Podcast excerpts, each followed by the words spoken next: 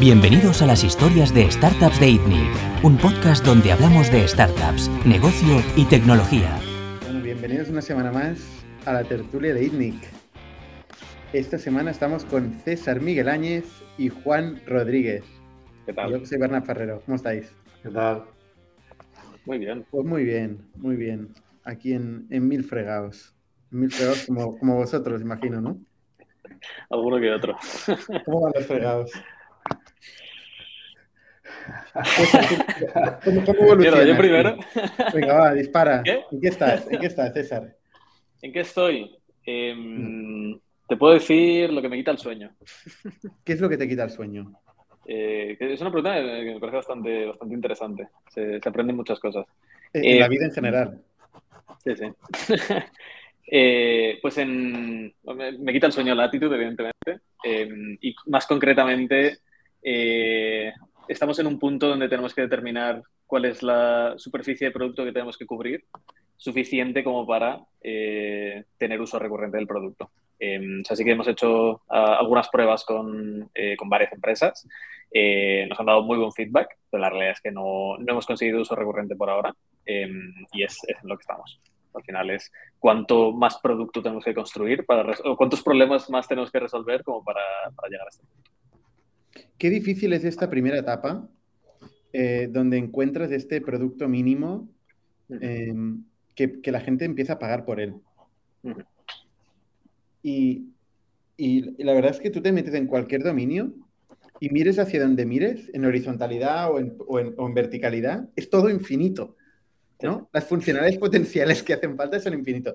Por eso es tan importante eh, aferrarse a alguien, a un segmento, a un caso de uso, ¿no? a, un- a algo pequeño que puedas tocar y ver y, y- y- cambiarle la vida. Y más vale que este alguien represente algo significativo en el mercado, un conjunto de, de gente, no, no, no represente un caso aislado, porque esto se llama consultoría, sino.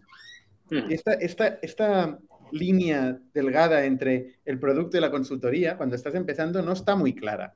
Ujú. No, y además el, el problema que hay es que es, es como una meta que nunca llegas a alcanzar, ¿no? Eh, o sea que cuanto más te acercas, más cosas descubres nuevas eh, que te hacen ver que la meta realmente está mucho más lejos de lo que pensabas inicialmente. Eh, pero bueno, también se puede, se puede argumentar como que estamos avanzando, ¿no? Y hay, y hay un día que dirás, cuando lleves no sé cuánto tiempo construyendo features y tal, dirás, hostia, si hubiera pensado todo esto, me hubiera metido, igual no te hubieras metido. ¿No? O no, sea, mira, eso, eso, eso nunca me ha pasado, fíjate. ¿No?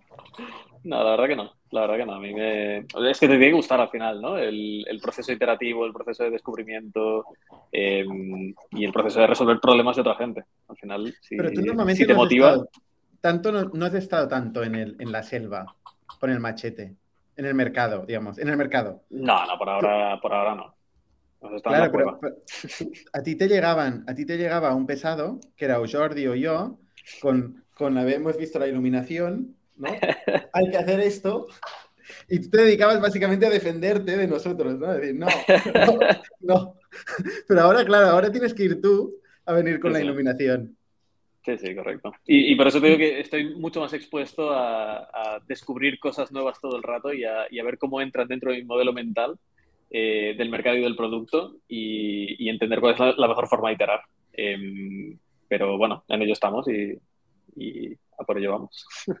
Y el funding, que no, no, se me olvidó preguntarte, ¿eh? ¿todo, bien? Vamos a preguntar cada semana. Eh, Es que nos bien, comunicamos a través de la tertulia directamente. Es verdad. Sí, todo bien. Parece que vemos la luz al final del túnel. Y también parece que yo voy diciendo lo mismo cada semana, ¿eh? Pero.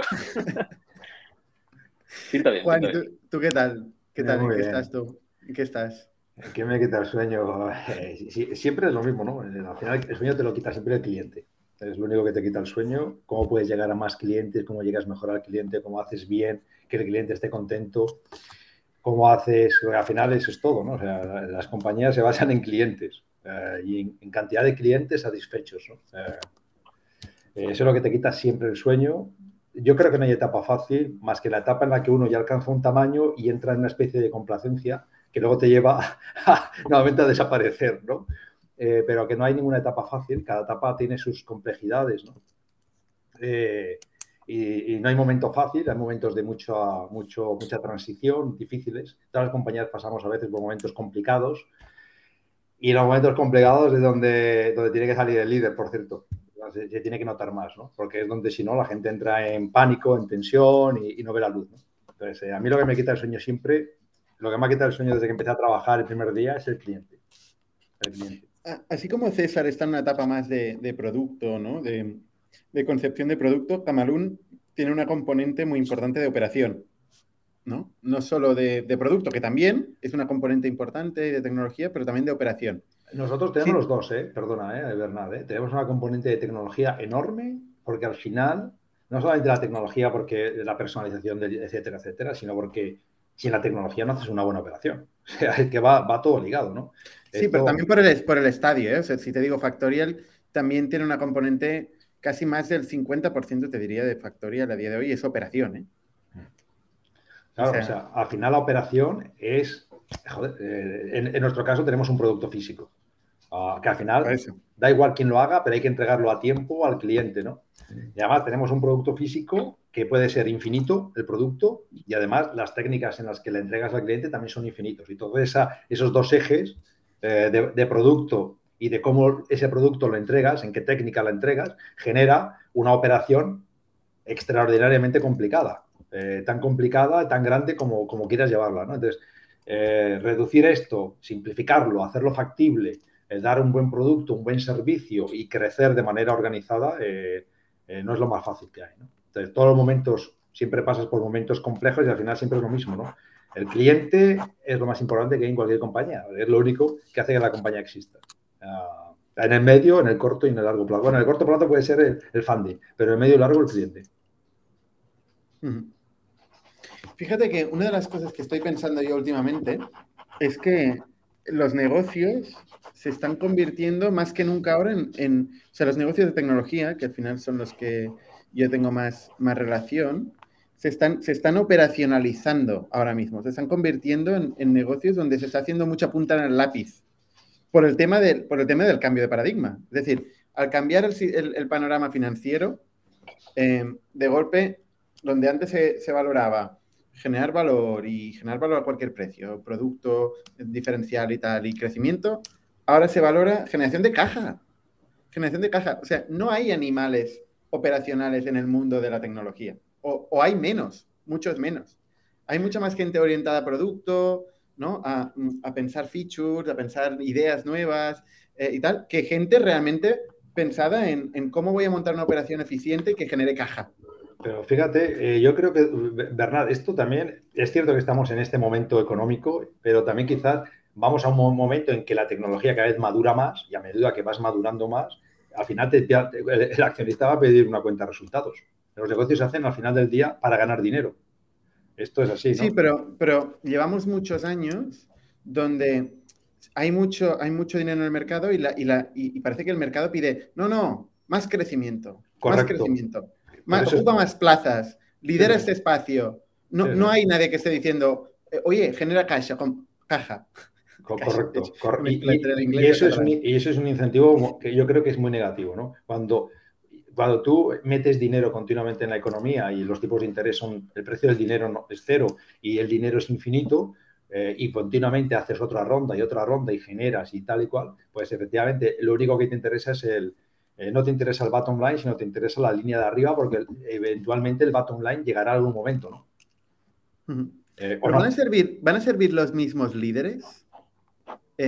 ¿Los mismos líderes que generan cajas son los líderes que, que, que generan eh, este crecimiento desorbitado, ¿no? Estos líderes de ideas son también los líderes de, generar caja. Hoy, eh, leía, hoy, leía, cuál es la compañía más rentable del IBEX 35 en España. Ah, no tiene nada que ver con, cuál, con, cuál, era la compañía más rentable del IBEX 35 en España hace 15 años. Ah, y aunque la gente no se lo crea, es Iberdrola. Iberdrola está a punto de ser más rentable que Telefónica. Hace 15 años Telefónica era como 5 o 6 veces más rentable que Iberdrola. Y el gran crecimiento de Iberdrola no es en España. y viene siendo la más rentable mucho tiempo, no viene de ahora, del precio, no, no, no va de ahí. ¿no? Va de su etapa de diversificación, eh, va de haber buscado otros mercados, es casi el 80% de su, de su vida viene de fuera de España. Eh, para hacer una idea, viene de que entra en otros negocios, en, renovables, en cómo ha cambiado la distribución, vienen otras muchas cosas que han hecho, de manera muy eficiente. Ah, y Telefónica, que era una compañía innovadora, y Telecos, etcétera, ahora mismo tiene un, su, bebida es, muchísimo menor que el de Iberdrola, ¿no? En relación a lo que era hace unos años, Al final, eh, necesitas líderes. Mira, en la línea de eso, em, resulta que, no sé si conocéis una compañía que se llama Zendesk, que, suena. Que, últimamente ha sonado bastante. nosotros seguimos muchos Zendesk por varias razones. Fue una de las primeras inversiones de, de Christoph Chance, de, de Point Capital, que es uno de nuestros eh, inversores en Factorial. Él, él lo, descubrió el proyecto cuando estaba en fase Latitude, básicamente. Eh, les mandó un mail convenciéndoles para dejarles invertir, ¿no? Em, hizo la primera ronda y, y, acaba, se acaba de vender por 10 billones. Y, y claro, la, la, noticia se acaba de vender por 10 billones. Eh, si estiras un poco, dices, primero todo, esta gente, ¿por qué se vende la compañía cuando realmente tiene un horizonte muy a largo plazo, ¿no? Em, después, ¿por qué se vende por 10 billones cuando en el mercado se había valorado, eh, ahora no lo recuerdo, pero creo que más de 30? Perdona, eh, perdona Bernat, en febrero rechazaron una oferta en 17. Eso es lo que iba a decir. Oh. Eso, es lo que iba a decir. En febrero rechazan una oferta en 17. Tienen un, un, activist investor, un activist investor, un, inversor activista de esos que, que se, se, involucran, que, que, lleva tiempo mandándoles cartas, eh, haciendo objeciones a las decisiones que están tomando, hasta el punto que convencieron, porque no sé si creo a principios de este año, que quisieron comprar SurveyMonkey em, y, y, consiguieron esta gente em, bloquear el deal que yo esto en su momento lo estaba, lo estaba leyendo y digo, pero ¿cómo pueden bloquear un deal un inversor activista que tiene un 3% del capital o menos?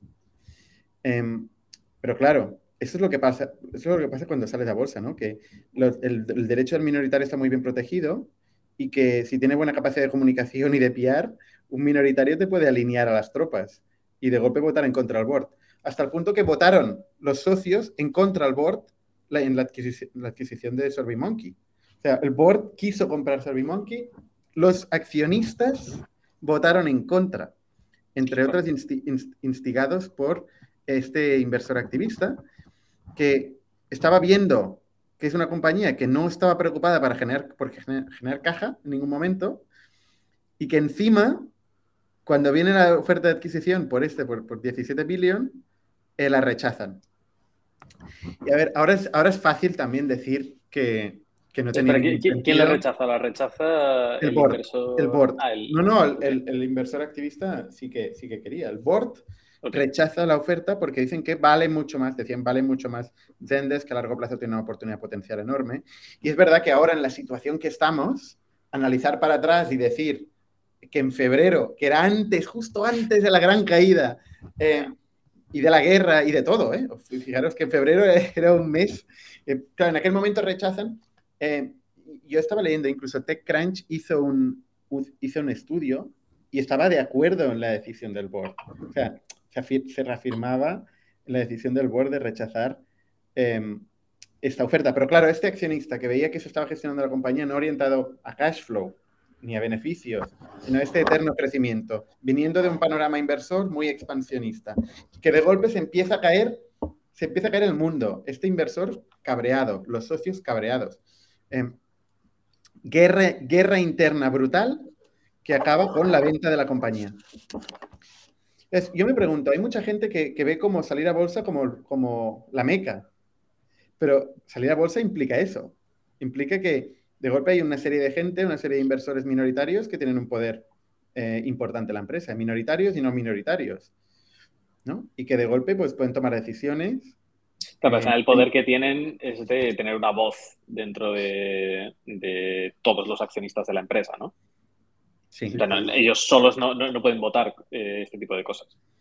No pueden votar, no pueden votar ellos solos, pero pueden alinear a, las mayorías dentro de, los minoritarios. Al final los minoritarios, la mayoría, la mayoría son retail investors que tienen totalmente delegado el voto. Tampoco son tantos. Tampoco hay que convencer a tanta gente.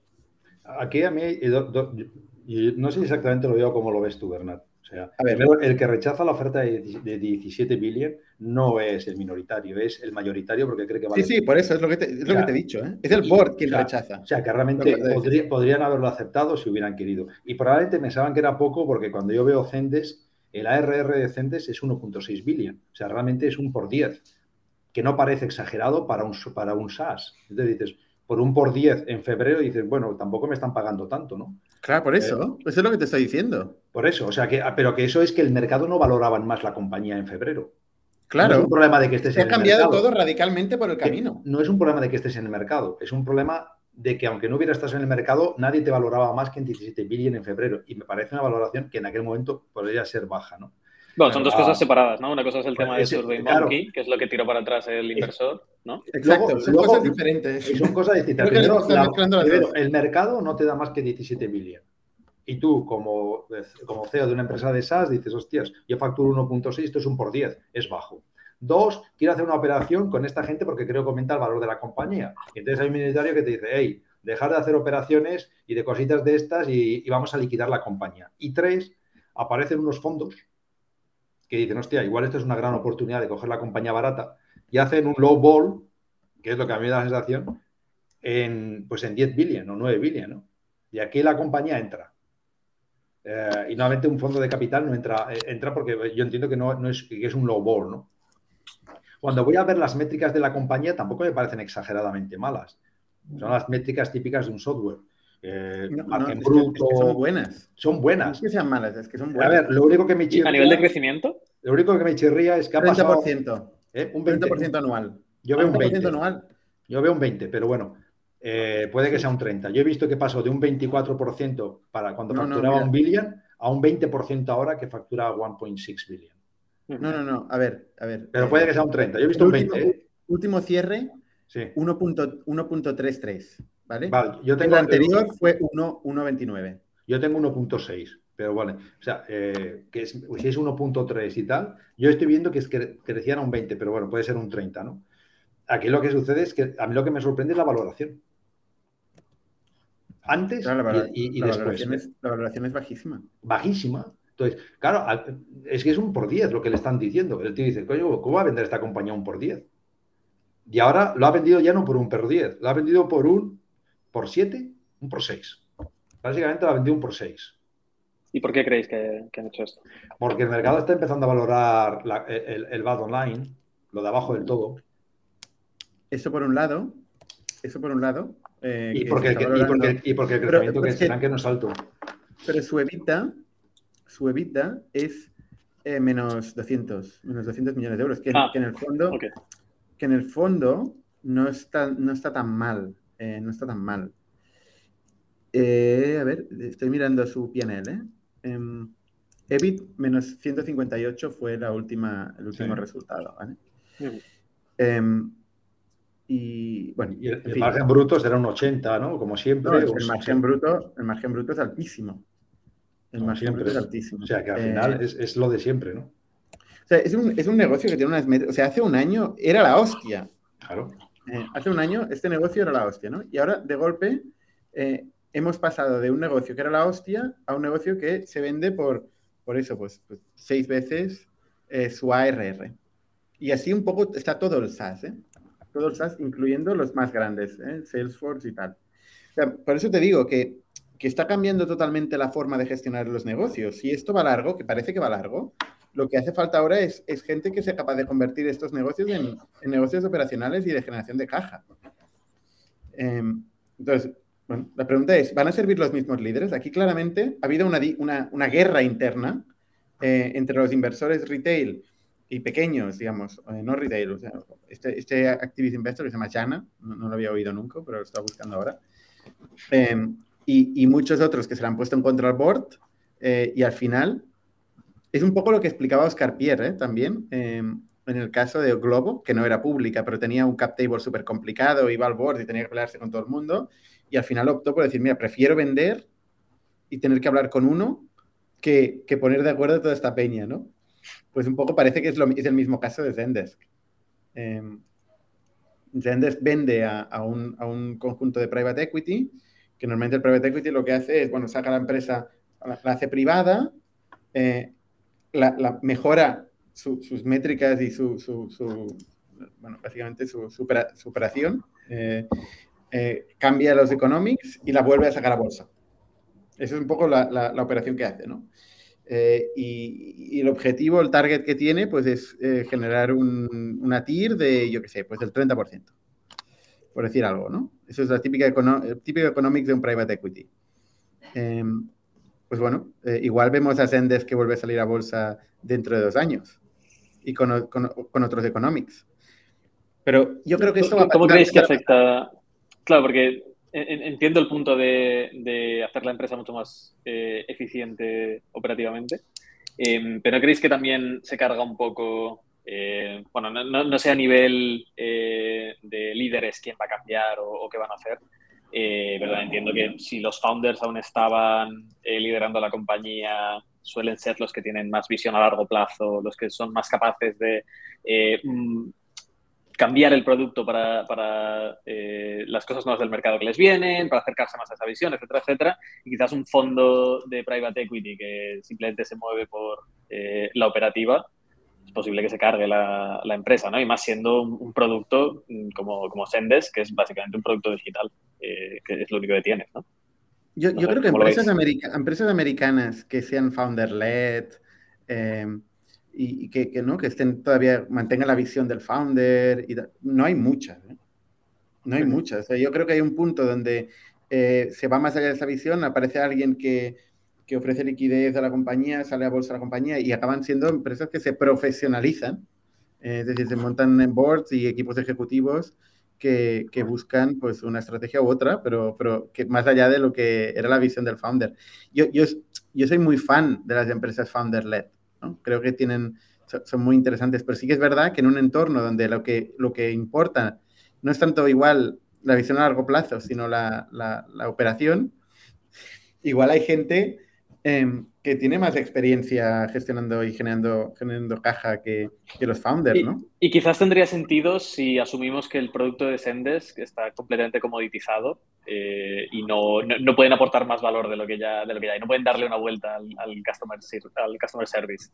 Eh, yo, no sé si estamos ahí, la verdad.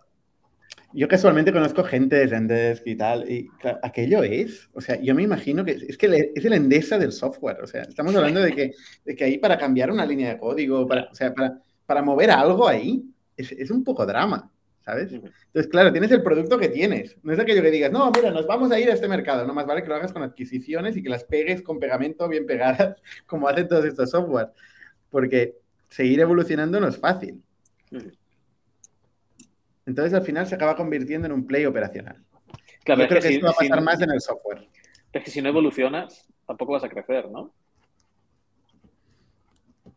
bueno, es el mismo producto eh, que tenías hace 10 años, un poco cambiado. No, no, no. Bueno, lo, que vas a decir. Y, de, hecho, las, grandes, las grandes tecnológicas eh, que sí que se han mantenido durante décadas, eh, yo creo que son las que más innovan precisamente. Pues los Googles, Microsoft, Amazon, etcétera, etcétera. Eh, son las que se han conseguido mantener en el tiempo, ¿no? Son las que, pues ahora somos un negocio de operación, hacemos solamente esto eh, y vamos a, exprimir el cascado hasta que, hasta que ¿Y cuántos hay de estos? ¿Y cuántos hay de estos? ¿Y que creen para, durante siempre un 30-40%, como estos grandes que, que mencionas, Bueno, pero es, a lo que hay que aspirar, ¿no? sí, sí, sí. Aquí es que vosotros lo pues, planteáis como una dicotomía en que si la, si la operación es buena, entonces no se puede crecer. No, no, no, no. Ah, yo, lo planteo más como. Porque, hay compañías que han crecido con una buena operación. Amazon ha ido creciendo y ha ido mejorando la operación, o Apple, o muchas empresas, ¿no? O sea que al final, eh, no solamente ajustando los márgenes, ajustando, si no tienes una visión a largo, a, largo plazo, pues igual acabas muriendo también, ¿eh? Solamente sí, pero no es lo mismo. costes. No, no, es lo mismo, claro que se puede crecer con la operación. De hecho, el go-to-market es una operación. Claro. Y, es, hacerla para crecerlo hay que, hay que dominar la operación. Pero es diferente tener, tener una orientación a crecimiento, solo a crecimiento, que tener una orientación a generar caja. O sea, la mentalidad es muy diferente. Estoy de acuerdo. Yo creo que las personas son diferentes. Es evidente. O sea, si tú crecer pudiendo quemar todo lo que tú quieras, es otra cosa distinta que crecer teniendo que ser eficiente en el consumo de capital. Son dos mundos. Esto es elemental. Son dos mundos distintos. Que piensa que, piensa, tú imagínate, tú, tú, no, has gestionado un negocio que tenga un 80 o un 90% de margen bruto. O sea, ya de por sí un software, el software en sí, quema dinero porque tiene mucho margen. Pero encima, si tienes un mercado financiero que te está tirando dinero, te está diciendo, crece, crece, ¿no? A, saco, y da igual todo, crece. Pues, hombre, pues imagínate qué tipo de, de perfil gestor de las empresas de software ha habido. Es que estamos hablando de compañías que, crema, que queman más dinero que los que facturan. Yo eso no lo he visto en mi vida. Esto yo no lo he visto en mi vida. eso es todas. O sea, yo, vamos, o sea, yo, vamos, o sea, me encanta, me encanta, estoy deseando un día que alguien poder llegar a ese punto en el que, o sea, no sé si estoy deseando, pero debe ser una puta gozada, de verdad, estar en un negocio en el que puedes quemar libremente cada mes, no sé, X millones, incluso tanto lo que, que lo que facturas o incluso, no sé qué decirte, eh, el 40, la mitad de lo que factura. Eso debe ser la hostia, una experiencia apoteósica. ¿no? No está nunca en esa situación, desgraciadamente. Yo te, lo explico porque es mi vida. Eh, no, he estado nunca en esa situación, pero debe ser la gloria, debe ser la gloria. Yo ¿No veis con qué cara de gloria? no, debe ser, debe ser, la gloria, o sea, porque, a ver, o sea, claro, o sea, eh, con, con, con, a ver, con presupuesto infinito, eh, quiero decir que sería una experiencia... nunca es infinito, ¿eh? Pero, pero, pero, pero, que por lo menos sea la mitad de lo que facturas, que puedas quemar la mitad de lo que facturas. Ya con eso para mí sería una experiencia apoteósica estaría dando patadas, no sé, la vuelta a campana como una croqueta, ¿no? O sea, pero es que, a al final, que también estás, mezclando el barn con la facturación, que en principio no debería, o sea, no tiene nada que ver lo que facturas. tendrías que comparar lo que, lo que ganas, ¿no? Me da igual, eh, lo, que gano, lo que facturo, lo que quemo, lo que quemo, lo que quemo realmente al mes. Lo que estoy quemando. Pero, pero no es lo mismo para, para, un negocio, una utility que tiene un margen del 5%, lo que factura no es lo mismo que un software que tiene un margen del 85% o del 90%. ¿Sabes? O sea, lo que, lo que facturas no es lo mismo en, en todas las empresas. Hombre, evidentemente no es lo mismo en todas las empresas y hay unas empresas donde se te escapa en un lado y, otro, y otras se te escapan en otro lado los, los, los costes, ¿no? Eh, a ti se te escaparán en desarrollo, en no sé qué y tal, y en ventas, y a una utility se te escapará en otras cosas. lados se me escapan. Quiero decir que cada, negocio, tiene sus, cada negocio tiene sus economics, ¿no? Eh, cada negocio tiene sus economics. Eh, o sea, y al final es lo que, lo que facturas y lo que al final ganas o pierdes al mes. ¿no? Estaremos de acuerdo. Sí. Ya está. Y yo digo que estar, en estar en esa situación en la que un mes facturas X y, y quemas lo mismo, no he estado nunca. pero que tiene que ser, tiene que ser, o sea, y entiendo que hay negocios que son así pero entiendo que tienes una experiencia que yo digo que personalmente no he vivido y que igual me gustaría vivir alguna vez, porque hostia, tiene que ser, ser la hostia. tiene que ser la hostia. Yo imagino si hubiera tenido estas, facilidades en mis empresas. O sea, hubiera sido, no sé, igual en Telepizza hubiera montado en Otter la, Tercera Guerra Mundial, tío. Yo qué sé, porque decías, eh, andábamos todo el mundo ya con el, con el culo pegado, ¿no? O sea. No, porque al final la única cosa que escala es tu propia capacidad de generar negocio. Es lo único que escala. Tú no puedes estar viviendo de la música que va sonando en el mercado, ¿no? Y luego para la música y no tienes nada, que es lo que le pasa a mucha es, evidente que si, compras al cliente y le estás dando, yo qué sé, yo imagínate que ahora daría que todos mis productos los entrego gratis. Y además, o, bajo coste, a la mitad de lo que cuestan, hostias. Claro, ya, tienes, ya tienes crecimiento. Tienes crecimiento, de golpe tienes un buen crecimiento, eh, pero ¿eso a dónde te lleva? Sí, sí. Sí, sí. También te digo que en el, management software, eh, que es donde está Factorial, por poner un ejemplo al azar, em, tú le vas a un alemán y le dices que le, pone, le das el precio gratis, es gratis, y nadie compra un software de gestión porque sea gratis. ¿Sabes? Es una cosa que Factorial ha aprendido, eh, que la sensibilidad a precio es importante hasta cierto punto. porque, tú, porque no, no, no metes todo el sistema operativo de tu empresa en un software eh, porque sea barato. Porque en general, el software lo que genera es automatización, ahorro, ¿no? Eh, con lo cual, eh, no es suficiente el precio en el software. No. en el e-commerce sí, en el e-commerce sí. A ver, no, a ver, está claro que, incluso que el precio cero a veces la gente puede producir hasta un cierto rechazo, ¿eh? Depende. Claro, Está claro. Pero, por ejemplo, lo que sí te puedes hacer es, mira, te dejo probar tres meses gratis o un año gratis, como hace Zoom. A nosotros nos deja un año gratis. Eh, no, te, dejo un año gratis, hostia, pues ya te tienes enganchado un año. ¿Quién dice que no a un año gratis? ¿Quién dice que no? Va, va, del valor percibido, ¿no? Y el precio tiene un, papel muy importante el valor percibido. Y, claro, o sea, te, te permite estrategias muy agresivas, eh, ¿sabes? Porque, porque al final, pues puedes quemar eso, ¿no? una estrategia tan agresiva de tener un año gratis, hostias, si te funciona bien, ¿no? Eh, luego cambia, ¿no? Eh, ya tienes creado los sistemas en torno a eso, etcétera. En fin, por no dispersarlo. una, cosa que relacionada, que, es controvertida y que me gustaría ver la opinión de César, es justamente hablando de, las empresas que se enfocan a operación, em, de las empresas que, que, se enfocan a producto, em, cambia mucho la mentalidad de los perfiles y sobre todo la, orientación a negocio, negocio entendido como el comerciante que compra a un precio y vende a otro. Esta, esta awareness de, de, negocio y sobre todo de coste en producto no existe, tío. ¿Tú estás de acuerdo con esto, César? Hostia, yo creo que yo creo que no existe, em, pero porque las empresas están hechas de esa forma. al final venimos de, de, una época donde, pues como decís, eh, si, si, tienes evita positivo, te estás dejando oportunidades de crecimiento encima de la mesa. Eh, el presupuesto de equipos de producto y desarrollo es infinito porque, porque es una inversión al producto que estás vendiendo. Em, y, es el caso en la mayoría de empresas. Entonces, obviamente, los costes, eh, no, no, estás mirando una PNL todo el día dentro de un equipo de producto de tecnología. en la mayoría de casos, en, caso de, de, empresas con inversión privada, quiero decir. Una cosa tan surrealista como yo me, me ha pasado que tengo que o sea, paso de una, de una sala donde hablo con una persona de ventas, donde le estoy explicando que tiene que vender este deal de 100 euros, por poner un ejemplo, eh, aunque no tengamos producto y aunque no tal, tenemos que, tenemos que vender este deal, luego ya nos aferraremos al cliente, ya le, ya le acabaremos construyendo este edge case, esta cosa que le falta, pero hay que vender estos 100 euros como sea. Eh, y luego me voy a la siguiente sala y hablo con una persona de producto que me dice que, que tiene que hablar con un cliente, pero claro, para incentivarle, le va a dar un un voucher de 100 euros para que le coge el teléfono. Entonces, dices, ¿cómo puede ser que en una, en, una dinámica es coste y ventas, ¿no? Negocio a tope, y en la otra dinámica es, no pasa nada, yo le voy, voy a comprar al cliente para que me coge el teléfono. O sea, no, no voy a convencerle. También, es verdad que los 100 euros que tú vendes de producto, entiendo que estamos hablando de MRR, entonces no, es exactamente el mismo caso, ¿no? Eh, en un lado estás ganando, pues depende de tu lifetime value, ¿no? Pero estás ganando mucho más dinero de lo que estás invirtiendo en hablar con esa gente. Y al final, si es un shortcut para hablar mucho más rápido con, con pues, otras personas, pues lo pagas. Al final estás ahorrándote tiempo.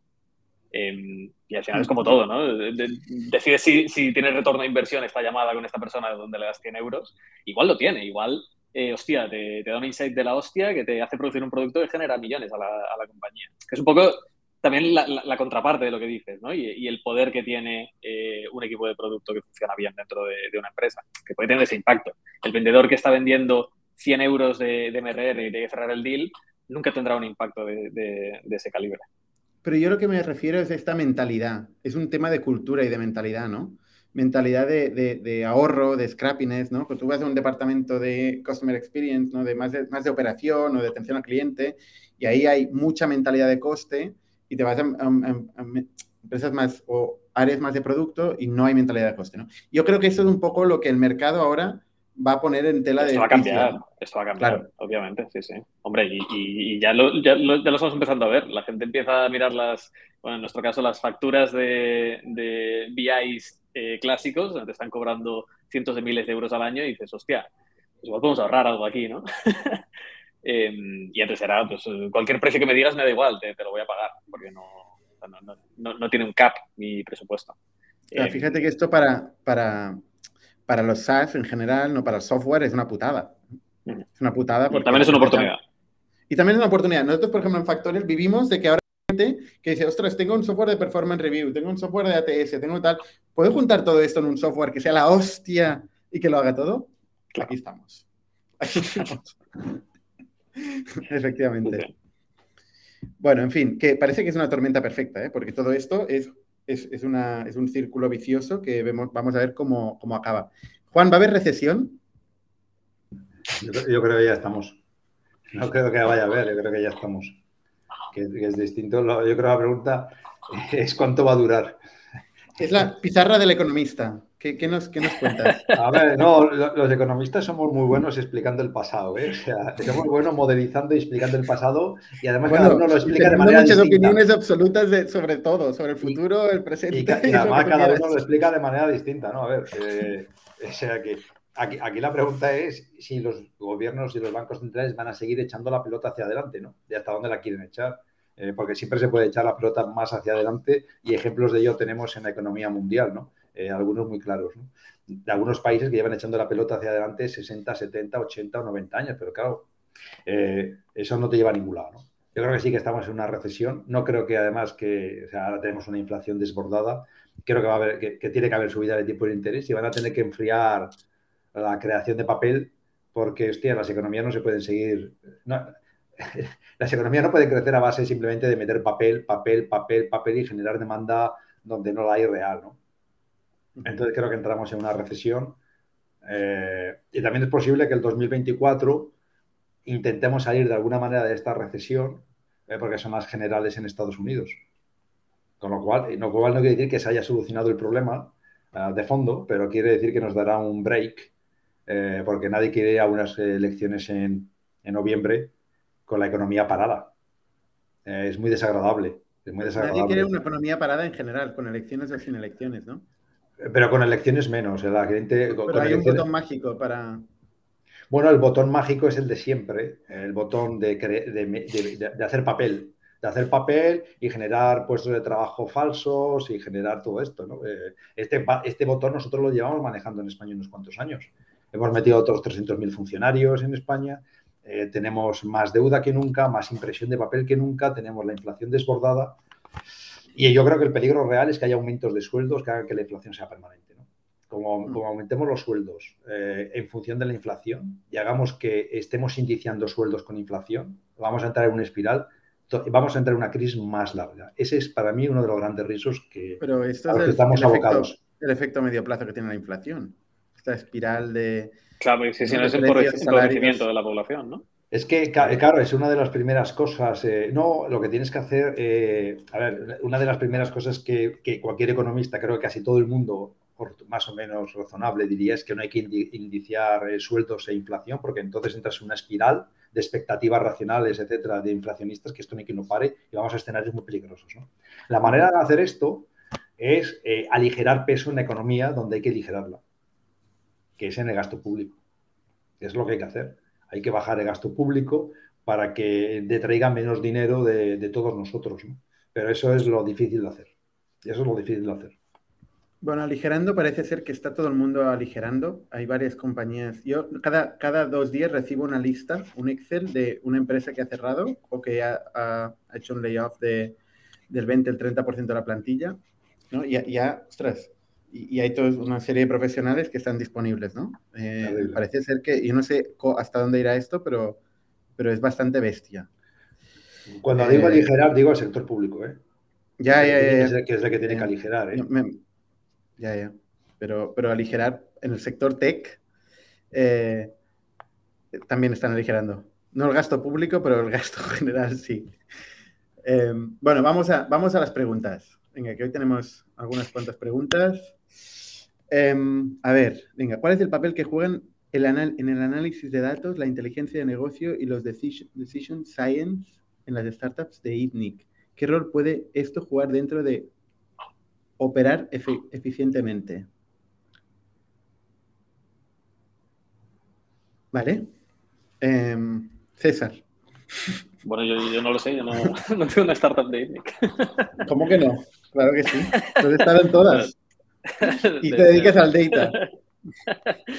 Sí, sí, sí. Eh, no, es, es, eh, es, una pregunta curiosa. Eh, no, no, sé cómo definir el papel.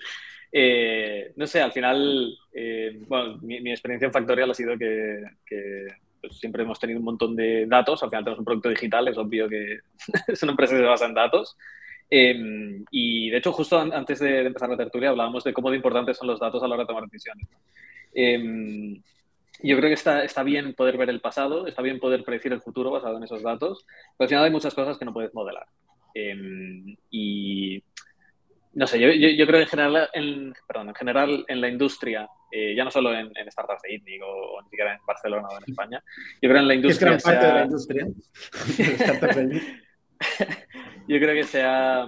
Eh, nos hemos pasado un poco de frenada. Yo creo que eh, el tema de... Y, mira que, lo digo yo, que parece que me estoy tirando piedras en el, en el tejado, ¿no? pero sí, yo, yo, yo creo que venimos de una época donde al menos los productos eh, que se sacan, las decisiones que se han tomado en empresas tech, etcétera, etcétera, han sido únicamente basadas en eh, lo que los datos nos dicen. Em, y, es lo que digo. Yo, yo, creo que la gente se está empezando a dar cuenta de que hay cosas que no puedes modelar, como yo sé, el feeling que te da utilizar un producto. Em, y que es, es, es, esencial. Y si solamente te centras en métricas, análisis, etcétera, etcétera, hay muchas cosas que te vas a perder y hay mucha gente que te va a pasar por la izquierda cuando, cuando menos te lo esperes. Porque están, eh, al final la gente toma decisiones de forma muy emocional también, eh, a pesar de que estoy hablando principalmente de productos, de productos B2B, pero la gente toma decisiones de, forma emocional. Y ahora hay una nueva oleada de productos que se están centrando mucho en ofrecer la mejor experiencia posible a, a, los usuarios que los utilizan. ¿no? Vemos productos como Linear, productos como Notion, Airtables, Figma, etcétera, etcétera, muchísimas decisiones de producto que han tomado estos eh, que han tomado estas empresas eh, no vienen de un punto de vamos a mirar las métricas y vamos a mirar cada eh, iniciativa que hacemos dentro de la empresa, cuál es la aguja que mueve, ¿no?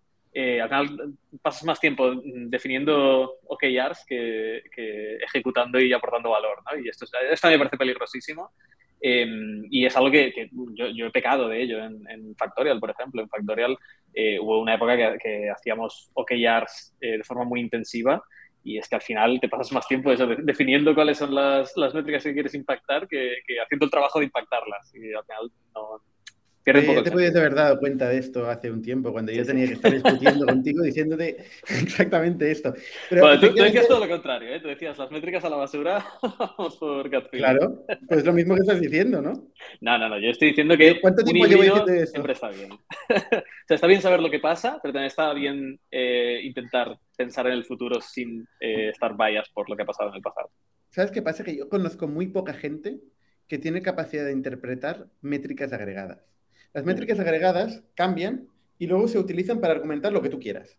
¿vale? O sea, tú primero tienes el argumento, lo que tú quieres comunicar a la gente, y luego coges una métrica agregada que más o menos represente esto. Pero pones un objetivo que más o menos represente lo que quieres conseguir, ¿no? Porque tú tienes en tu cabeza lo que quieres hacer y al final acabas haciendo, mm, yo qué sé, eh, doblas los OKRs para que se hagan. Es que lo de, poner, lo de poner objetivos, o sea, al futuro es aún más complicado. ¿eh? Yo te estoy hablando al pasado ya es, y es, y es complicado entender el pasado y entender qué es lo que está pasando, ya no digamos después definir los objetivos a futuro. Puedes poner un sistema de OKRs que para, en, tu, en, tu, cabeza tiene un sentido brutal, luego todo el mundo te hace el OKR y te quedas igual. La empresa no se ha movido. Esto, true story. Pero, pero no, no. O sea, eh, incluso en el pasado, o sea, el, el, el, la métrica agregada eh, resume un conjunto de, de muchas cosas que están pasando. Eh, no hay ninguna startup, por pequeña que sea, que no esté haciendo un montón de cosas que van a afectar a las métricas. Entonces tú vas a ver un conjunto de métricas agregadas y vas a poder interpretar lo que te dé la gana. Sin embargo, si tú ves a un cliente que, te, que está flipando con tu producto y te está explicando exactamente por qué, eh, esto de verdad que es inquebrantable. Es lo que se llama el anecdata, que siempre ha sido, tiene, es un término despectivo, el anecdata. Y para mí es un término, es un término que es muy importante. este dato anecdótico y sin embargo tan significativo para una empresa, eh, para una startup, que es este caso aislado, puede ser aislado, pero te puede dar una información muy rica de lo que estás haciendo, lo que está pasando en pequeño. Es, el, caso de Sam Walton, eh, el fundador de Walmart, de la tienda. O sea, él, él iba, cuando la empresa es la empresa más grande del mundo, con centenares de miles de trabajadores, con muchísimas tiendas, facturando 400 millones de euros, hay 400 billones de euros, eh, el tío se iba a la tienda. Se iba a la tienda porque era incapaz de entender su negocio si no veía al cliente comprar. ¿Sabes? Y ser capaz, y tener esa intuición y ver realmente cómo está funcionando esto, cómo se está produciendo este ciclo end-to-end, desde que se genera el lead hasta que, ¿no? Eh, hasta que se acaba convirtiendo en cliente y luego cómo lo servimos y luego. Eh, eh, ver esto es muy valioso y la mayoría de gente se lo, se lo pierde, se le escapa, no lo ven. La gente no lo ve. Está todo el día mirando dashboards a mí es una cosa que me, frustra, me ha frustrado cada vez más. Em, Pero la realidad es que necesitas ambas. Es un 50-50. Necesitas estar con el cliente y verlo en persona y necesitas tener los datos para saber lo que está pasando de forma agregada, porque si no, igual te centras en los tres clientes que no tocan y, y la acabas liando. Em, Está claro que necesitas, ne- necesitas los grandes indicadores, eh, eso seguro, eso te indica que, que avanzas o no avanzas. Y luego, eh, a nivel táctico, a nivel experimental, cuando haces un experimento, evidentemente, Exacto. ¿no? Te- Tienes, un- tienes mil visitas, ¿qué va a pasar en estas mil visitas? ¿no? Y, necesitas significancia para poder tomar conclusiones y tal, evidentemente, pero eso es táctico, eso no es lo que te cambia la aguja, ¿sabes? Este es un experimento. Entonces, claro, eh, a nivel táctico, 100%. No, pero es que la- las pues, métricas nunca te también van a las métricas nunca te van a definir la estrategia. Las métricas es lo que ya ha pasado, no, no, no lo que no lo que va a pasar. Eso lo dices tú. Y los objetivos, bueno, los objetivos es un melón enorme que un día podemos hablar solo de, de- de cómo fijar objetivos, que es, es complicadísimo. A ver, Joel, ay, no, José Fernando dice, ¿cuál es el data stack de, la- de las empresas? ¿Qué estás pensando, César, como estrategia de datos y como data stack? Vale, pues contesto, ¿no? Por alusiones. Venga, por alusiones, Eh, rápido. Data stack de las empresas. Eh, mm, la mayoría de las empresas con las que hemos hablado tienen lo que se llama el Modern Data Stack. Eh, generalmente tienes un montón de sources, tienes tu base de datos de producción, tienes pues, distintos softwares que tu empresa utiliza, tu CRM, tu RP, etcétera, etcétera. Eh, tienes quizás una base de datos de eventos y todo esto lo juntas con una aplicación o hay, hay una categoría de aplicaciones que se llaman ETLs, eh, como Fivetran o Stitch. Todo esto lo juntas en una base de datos gigante que es lo que es un data warehouse. Esto puede ser pues, un Snowflake, puede ser un Redshift, puede ser eh, un Google BigQuery, etcétera, etcétera. Cada provider tiene, tiene el suyo, ¿no? Eh, luego, lo que estamos viendo en el mercado es que la mayoría de empresas añaden una capa de transformación encima de eso, utilizan una herramienta que se DBT, eh, que te permite pues, ejecutar jobs eh, con queries en SQL, igual les estoy entrando mucho en detalle, y sobreescribir, o sea, y reescribirlas a tu data warehouse, entonces tienes todo disponible dentro de, de esta base de datos gigante. Y luego finalmente pues utilizas una o varias aplicaciones para el consumo de esos datos. Eh, pues por ejemplo conectas Latitude con tu, eh, con tu data warehouse eh, y puedes pues, hacer queries de, de, varias formas y al final llegar a, los insights que necesitas a partir de tus datos. ¿no? Los agregas y los entiendes de forma, de forma agregada y visual. Eh, con, con, respecto a la estrategia de datos y data stack, eh, la realidad es que no, no, estamos pensando en esto ahora nosotros. No sé si se refiere concretamente a, a Latitude eh, pero por ahora tenemos una base de datos en Postgres y, y, hacemos queries a base de datos de producción como unos campeones. Así que por ahora no hay estrategia de datos. Vale. Monster of Cook pregunta, ¿cuándo te inter interesa un advisor específico en Super Early Stage que no conoces personalmente? ¿Cómo os aproximaríais para captar su interés? ¿Y qué mensaje sería clave destacar? Mira, yo eso tengo una opinión muy fuerte, eh, que es un advisor no sirve para nada. eh, yo creo que lo que vale es un inversor. Eso sí, un inversor. Alguien que, oye, le, te, te, le, interesa tanto lo que le estás contando, o sea, le interesas tanto, has conseguido generarle tanto interés como para meterte cuatro chavos, ¿no? Y, y, y oye, entonces, y, claro que te cogerá el teléfono, ¿no? Porque, porque tiene, tienes, tiene tu, o sea, ha invertido en ti, ¿no? Entonces, yo, hay una frase típica que se utiliza mucho en el mundo de las startups, uh, que es, si quieres dinero, pide por advisory, mentoraje, no sé traducirlo, son esas palabras, eh, y si quieres eh, mentoraje, pide dinero. Eh, entonces, esto, eh, esta frase para mí es clave. O sea, si realmente lo que buscas es un advisor, eh, consigue explicar muy, muy, muy bien por qué quieres cambiar el mundo y por qué, ti, y por qué tú eh, y por qué ahora. Estas preguntas. Y, y, y, por qué va a pasar gracias a ti y que, que invierta en ti. Eh, y, va a ser como un círculo virtuoso fantástico donde además te vas a tener recursos para implementar lo que esta persona te te esté diciendo. Y por cierto, más vale que tengas al cliente como primer advisor, ¿eh? como hemos dicho y redicho 25.000 veces, porque el cliente con su tarjeta de crédito te da el mejor feedback del mundo mundial.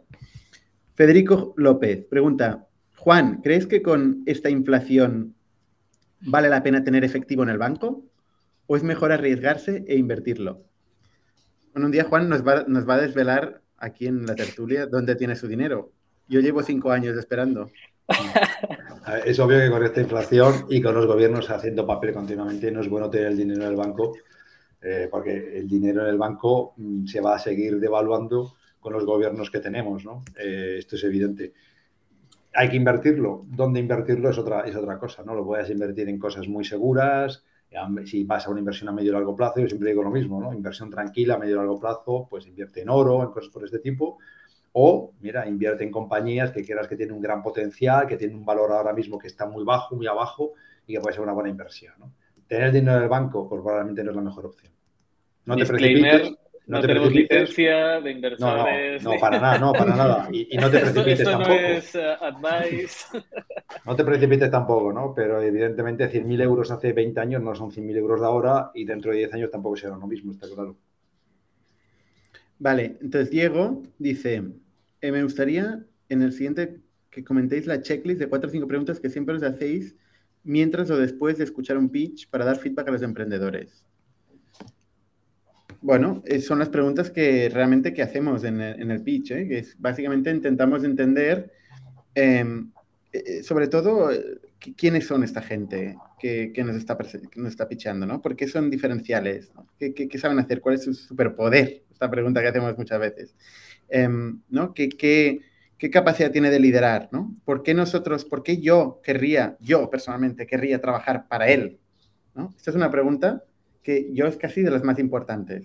Porque al final, eh, el liderazgo o un buen líder eh, se mide por la cantidad de gente buena que sabe arrastrar, eh, no, no, por otra cosa.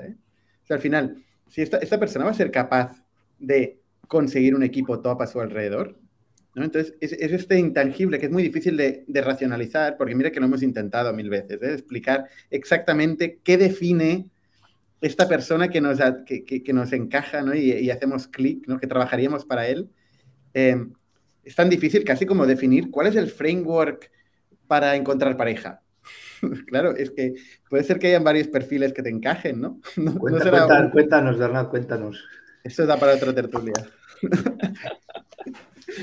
Entonces, bueno, el animal, es decir, el ser, el ser que, va a liderar este proyecto, es, muy importante. Y luego el mercado. Eh, que muchas veces vamos, discutimos intentándonos imaginar nosotros qué va a pasar en este mercado, por qué, por qué esto va a generar una oportunidad, hacia dónde va, ¿no?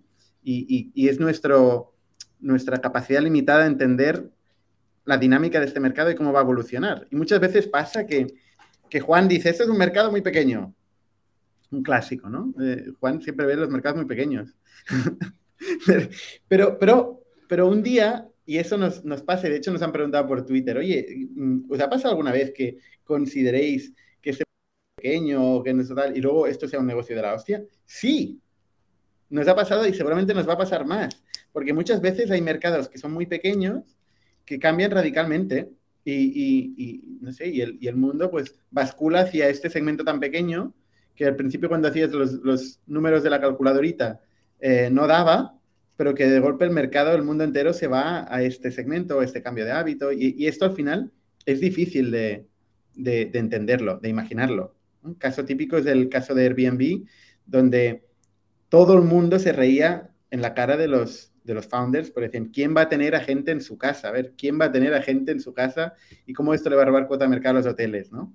Y al final el, funda, el inversor que invirtió, invirtió porque pensaba que algún día se darían cuenta, el equipo es bueno, pero algún día se dará cuenta que realmente el negocio son los hoteles. ¿no? y, y esa fue la primera tesis de inversión de Airbnb y bueno, y luego pues, pues demostró que este mercado tan pequeño en realidad era un mercado enorme, ¿no? En fin, estos son los dos criterios. No sé si queréis añadir algo. El mercado de los hoteles es enorme. Sigue siendo enorme, pero han creado un mercado de la nada que antes no existía. Todo depende de cómo definas tu mercado. Si tu mercado el que estás es el de los hoteles, es enorme. Si tu mercado es otra cosa, es otra cosa. Pero, o sea, esa es la. Pero, ¿cómo, ¿cuál es el mercado? Es una de las preguntas que tampoco es fácil de, de, de decir. No. Es curioso con el tema de los hoteles, porque últimamente, esto, igual es eh, completamente anecdótico, ¿eh? pero últimamente estoy viendo bastantes empresas intentando eh, disromper, disruptir, no sé cómo se dice, eh, el, el, hotel clásico de toda la vida. O sea, yo, yo, creo que llevamos 10 años solo pensando en Airbnb de turno y ahora hay empresas que se están dando cuenta, hostia, pues es que los hoteles siguen existiendo y hay una oportunidad de negocio aquí de la hostia, porque yo puedo hacer un, una propuesta de hotel mucho mejor que, que, lo que lo que existe hoy en día, que Airbnb se ha comido la mitad. O sea, ahora lo innovador es decir, ¡un hotel! Tal cual, ¿eh? Tal cual. Hoteles que ofrecen siempre el mismo tipo de experiencia, que, es todo digital, etcétera, etcétera. Lo, estoy viendo bastante últimamente. Hmm. Bueno, Uri, Uri PD dice, históricamente las crisis siempre empiezan en octubre. Dice, no sé exactamente por qué, si tiene sentido, pero ¿creéis que va a empeorar seriamente en octubre? Juan, esto es más de Juan. Bueno, empieza en octubre porque es después del verano, ¿eh? ¿eh? y países como España tiene sentido que empiecen en octubre, porque el verano es una buena época, por turismo, etc., etc., ¿no? Por otras causas. No sé si va a empeorar o no va a empeorar. Igual es bueno que empeorase en octubre, porque quería decir que está pasando algo, pero igual hay patadas hacia adelante y no empeora en octubre. Yo creo que llevar las patadas hacia adelante al final es peor. O sea, es mejor afrontarlo en octubre que, que, el balón se haga más grande, ¿no? Eh, pero bueno, yo creo que sí, que en octubre vamos a notar una recesión. Pues Juan Ignacio Castro pregunta, Juan, ¿cuáles serían las acciones a tomar en el corto plazo para sobrevivir a este momento? Hostia, es una pregunta muy abierta y muy genérica. Cash. Eh, cash. Cash. Pillar cash. Sí, caja. Eficiente, caja. Ahora, que, ahora que los bicis no te cogen el teléfono, pillar cash. Son este tipo de, consejos que, que, están de puta madre, pero pero que puede, ir a peor, ese es el problema. No, no, está eh, claro. igual ahora es 10 veces más fácil levantar pasta que... Sí, estoy de acuerdo. Estoy de acuerdo.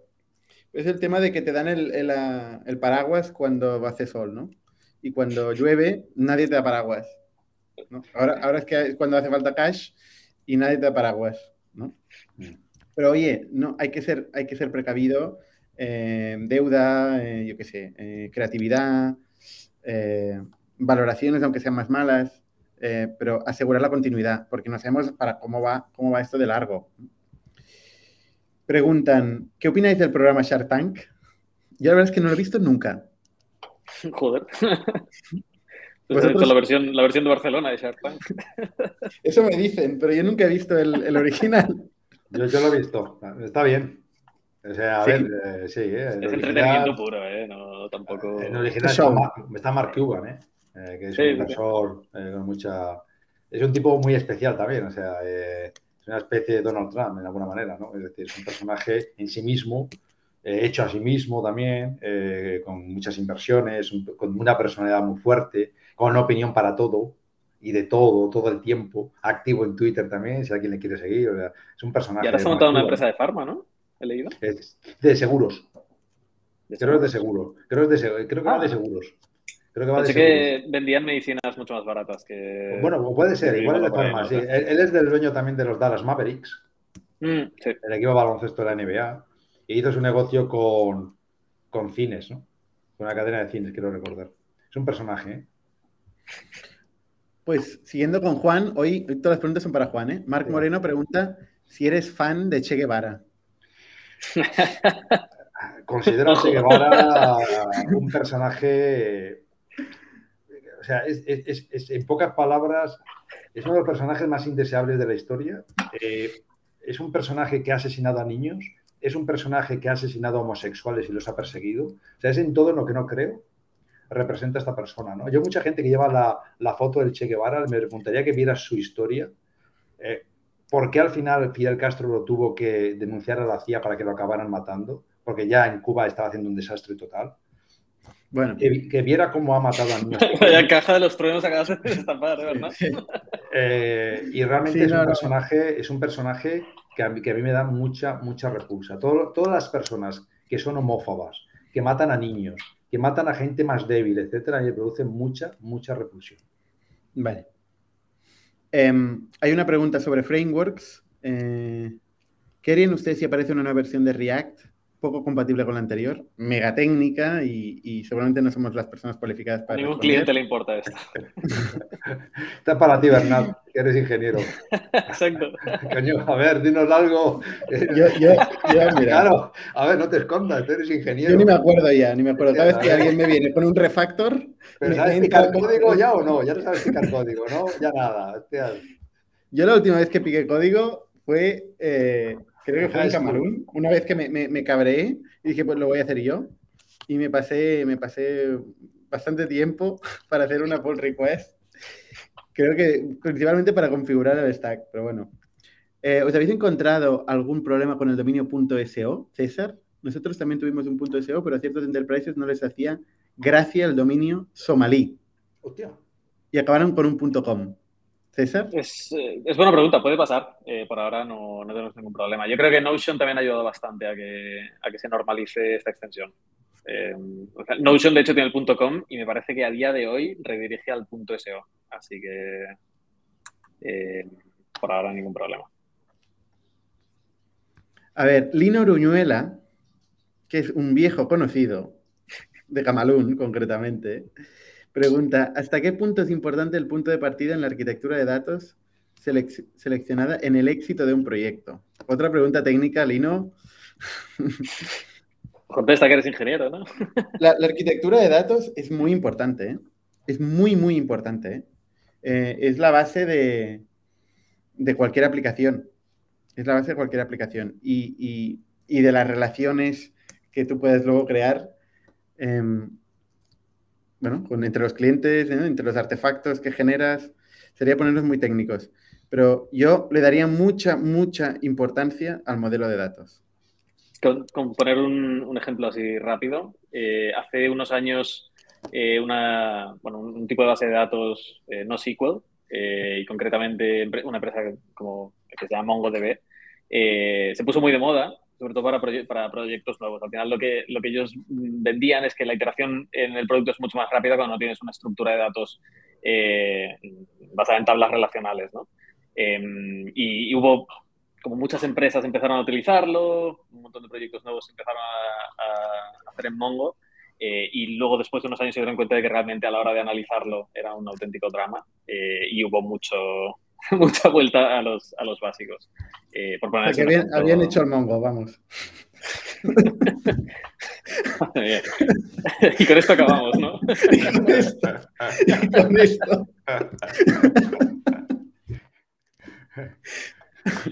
bueno.